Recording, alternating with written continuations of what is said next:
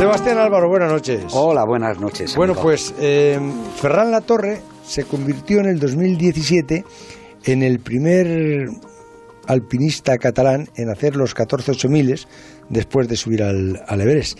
Y mañana estrenan su documental Más allá de los 8000, porque además de ser uno de los mejores al- alpinistas, Ferran es también de los mejores cámaras que estuvo contigo en el filo de lo imposible. Sí, señor. Y uno de mis mejores amigos. ¿Sí? Sí. 11 años en el filo de lo imposible, ¿no? Sí, pero muchas historias y, y la verdad es que muchas emociones compartidas, muchas aventuras y momentos difíciles y otros pues muy agradables.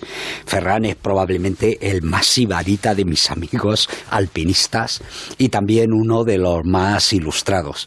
Y nos reíamos mucho porque en, un equipo con tantos alpinistas vascos como Juanito, como Juan Vallejo, Josu Pérez Artúa, un montón de, de alpinistas, nosotros decíamos que la parte latina era siempre la más ilustrada y demás. Eh, y recuerdo que, eh, que hemos vivido sobre todo dos o tres cosas, dos o tres rodajes, que primero dan el carácter de, de Ferran, un tipo que estuvo filmando en el año 2000, por ponerte un ejemplo, a 8.000 metros con una cámara de cine, cargando rollos de cine, cuando se cargaban con una cámara que pesaba 25 kilos. O que le dejé encargado el que en la cumbre de la Napurna, que fue el primer 8000 que filmó para, para el filo, eh, Juanito tenía que llevar la hoja de un libro, llegar a la cumbre en medio de la tormenta de no sé qué, coger, sacar la hoja y lanzarla al aire y que el cámara estuviera atento y, y- mostrara eso, ¿no?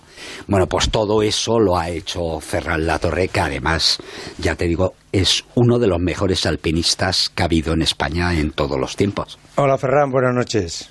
Hola, muy buenas noches. Muy.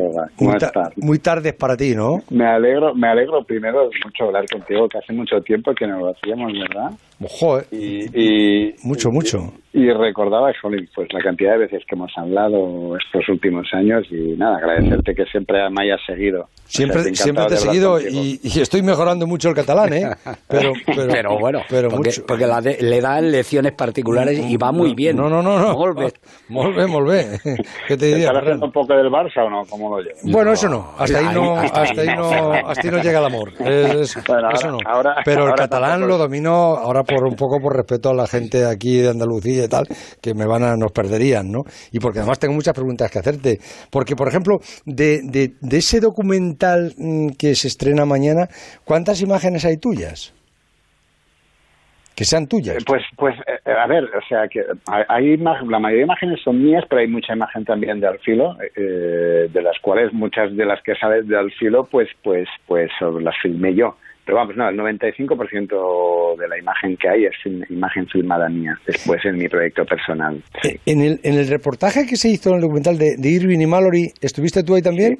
Sí. Joder, pues el, el Irving y Mallory eras tú. Porque No, claro, no, eh, eh, no. eh, no, el Ma- Irving era Alberto Ceraín No, y el ya, pero. Óscar Cadián. Ya, pero, pero, pero, a ver, más, más mérito tienes tú que vas por delante de ellos eh, fi- filmándoles para, para subir al Everest, ¿no? Que hacía de Somerwell, hacía de Somerwell, que era cirujano, médico cirujano, ¿verdad? Sebas? Uno, uno, un tipo excepcional, de los más excepcionales de aquella temporada y además uno de los más desconocidos. Pero es que yo solo pregunté a Sebas, digo, joder, digo, y entonces, a ver, Irving y Mallory, muy bonito, pues subieron con esos trajes y tal, tal, tal, pero digo, ¿y, y, y el que iba fi- filmando quién? Dice, Ferran La Torre.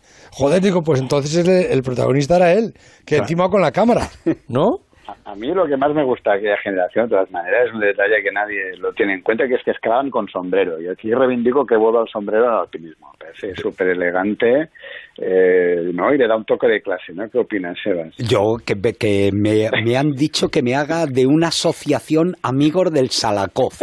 Y estaba pensado contar, contártelo a ti porque nosotros nos apuntamos. Oye, es. Ferran, Dime. el momento más espectacular que no quieres que nos perdamos mañana, ¿cuál es? Pues tú ya lo has visto, el documental.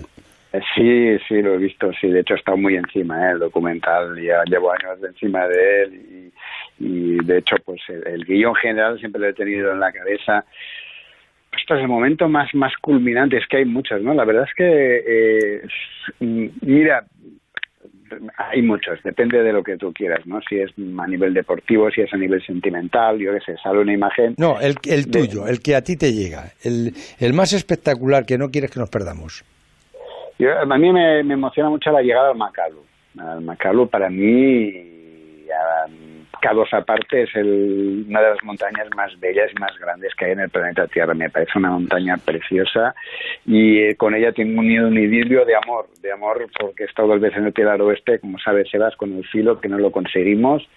Ha sido un 8000 que me ha costado mucho, que además tiene una historia muy bonita porque está ligada a, la Lionel Terray, el turista francés, que es uno de mis ídolos también y la verdad es que es una de las cumbres más bonitas. Eh, o sea, una montaña que culmina con una cumbre bonita gana enteros, por así decirlo, ¿no? Eh, porque, ostras, que los últimos metros sean espectaculares, pues le da mucha grandeza una montaña. Y el Macalu, como veréis, es una punta en la que solo cabe una persona. Y buah, eso es un subidón, porque con una mole tan grande como, como una montaña como el Macalu culmine en un solo punto, pues tiene una fuerza, no sé, telúrica eh, que, que, es bestial cuando llegas a la cumbre.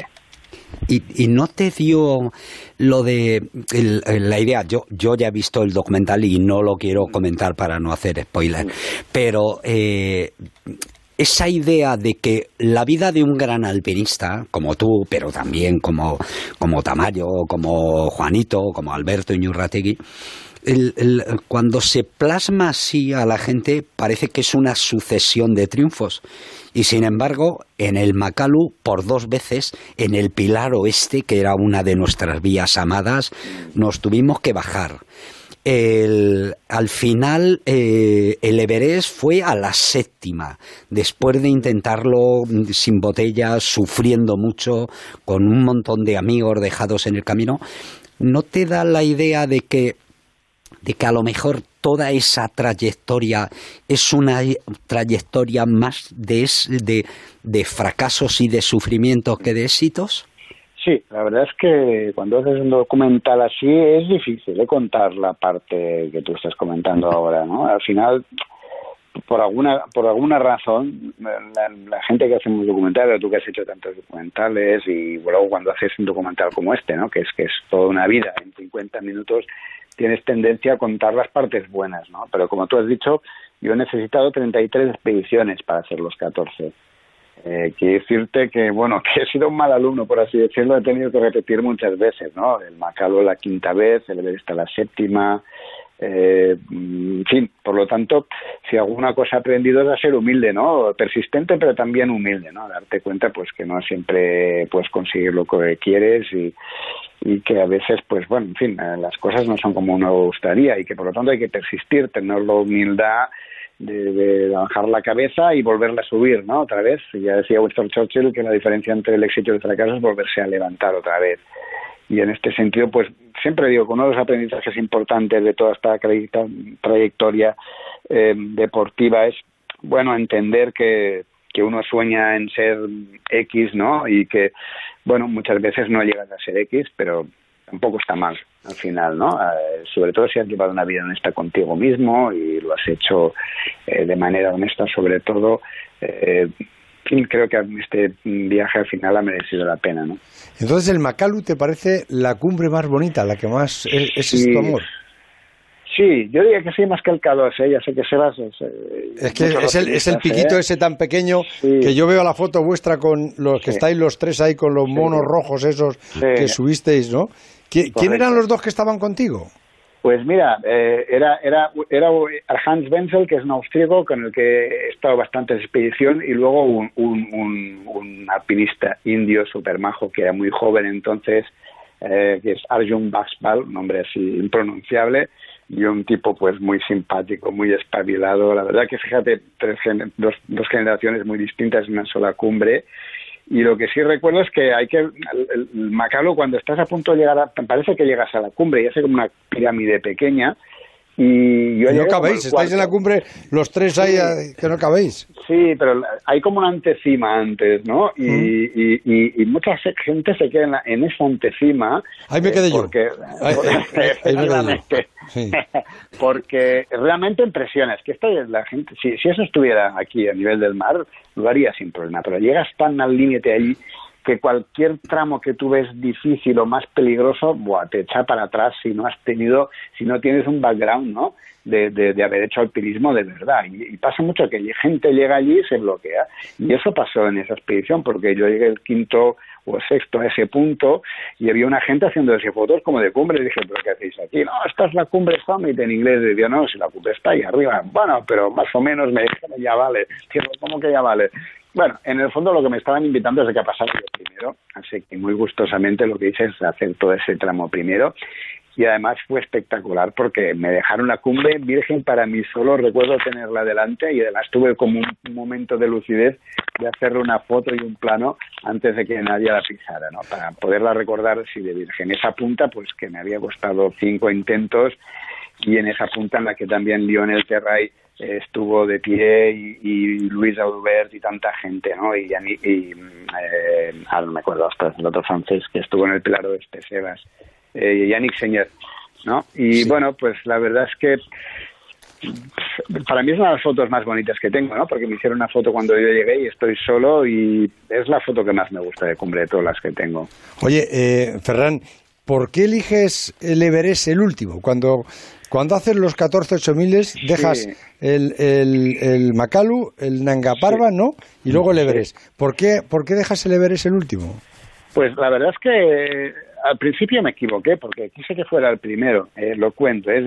yo con Alfilo hice 6 8000 y cuando ya empecé mi historia quise empezar con, empezar con el Everest porque dije, bueno, es la montaña que siempre he sumado de subir, voy a empezar a lo grande, ¿no? Eh, bueno, ese año que fue el 2012 tuve que rescatar un Sherpa yendo para cumbre, que se había quedado solo, que tenía un edema cerebral y no podía moverse, en fin, le, inyectamos dexametasona, eh, le bajamos hasta el Collado Norte, luego al día siguiente al campo Mantobase, bueno, fue una historia así realmente muy dura y muy decepcionante, y ahí entendí, bueno, le intenté sacar lo bueno de lo malo de no hacer hombre, ¿no? Que después de dos meses de expedición realmente, pues, eh, en fin, te quedas muy tocado porque es mucho esfuerzo. Entendí que que eso era un, signo, ¿no? Que alguien nacía, el destino o quien fuera, eh, y entendí que tenía que ser el último, no el primero, ¿no? Que esta historia, este círculo lo tenía precisamente que cerrar con la cumbre que yo de jovencito, de pequeño, había soñado escalar algún día leyendo sobre todo esos libros tan maravillosos que había de las primeras expediciones del Everest, lo tenía que terminar con, con, ese sueño, ¿no? Que fue un poco la razón y, la génesis de toda mi historia como alpinista, ¿no? ¿A qué hora es mañana, a qué hora comienza mañana el, el, el documental Más allá de los 8000? A las 10.05 en TV3, ahora de máxima audiencia. Eh, estaremos pendientes, ¿eh? Ferran, un abrazo muy fuerte, ¿eh? Te lo, te lo ganaste, amigo, y te lo ganaste bien.